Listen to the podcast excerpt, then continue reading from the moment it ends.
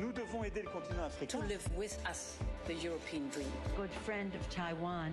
Europe 1, bonjour. Votre revue de presse internationale. Nous sommes d'abord en Grèce. Bonjour Clémentine Athanasiadis. Bonjour. Le changement climatique dans la presse grecque et la crainte de canicules encore jamais vues pour l'été qui arrive. Le quotidien Tanea se demande si cet été sera le plus chaud jamais enregistré. Le journal a consacré sa une au risque de chaleurs extrêmes et rappelle que ces 30 dernières années, les températures ont fortement augmenté, en moyenne de 1,3 degré dans certaines régions du pays.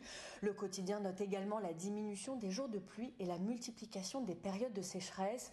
Interviewé sur la chaîne de télévision privée Sky, un professeur du département de géologie émérite à l'université d'Athènes explique que dans un futur proche, la Grèce connaîtra des journées consécutives à 45 degrés, un phénomène qui deviendra de plus en plus régulier, prévient-il.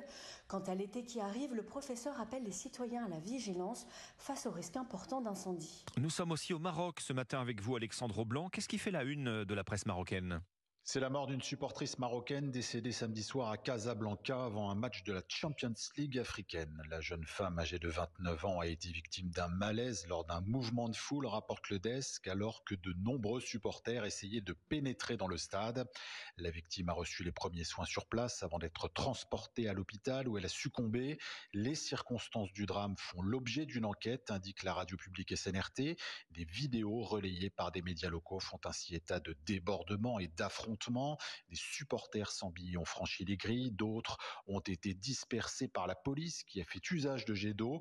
Une situation chaotique dénonce le site spécialisé Botola et un drame souligne le quotidien Le Matin qui témoigne de graves défaillances alors même que le Maroc s'est porté candidat à l'organisation de la Coupe du Monde 2030.